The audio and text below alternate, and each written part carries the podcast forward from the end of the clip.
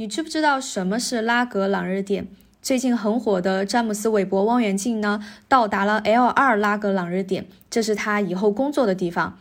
那什么是拉格朗日点呢？这个点是存在于两个大的天体之间的引力平衡点。什么意思呢？其实呢，像地球和月球之间、地球和太阳之间、木星和太阳之间这种两个大的天体之间，都存在拉格朗日点。处在这个点上的物体呢，会受到两个大天体的引力的合力，并且呢，可以保持平衡，与两个大天体相对静止，不至于乱跑。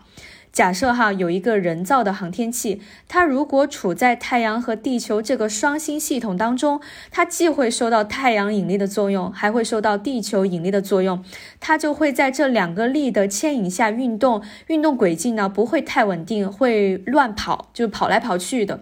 但是呢，欧拉和拉格朗日这两位科学家计算出，在这两个天体之间存在五个拉格朗日点，分别是 L 一、L 二、L 三、L 四、L 五。这五个点上呢，如果把航天器发射到上面去，它就会受到来自太阳和地球的引力的合力，恰好呢会让它的运动状态跟地球和太阳保持静止。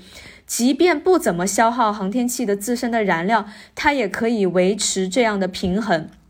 这就是为什么最近升空的詹姆斯韦伯望远镜要送到 L 二拉格朗日点了，因为这个詹姆斯韦伯望远镜在这个点上呢，就可以保持跟地球相对静止的状态，能够稳定的屏蔽掉太阳的热辐射，还可以节省掉很多的燃料。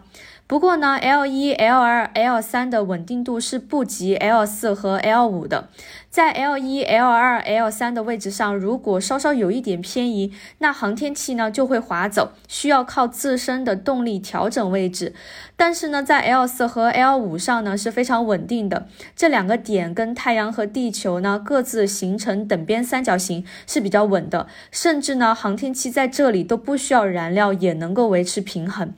但是呢，它们太遥远啦，这个呢就是拉格朗日点啦。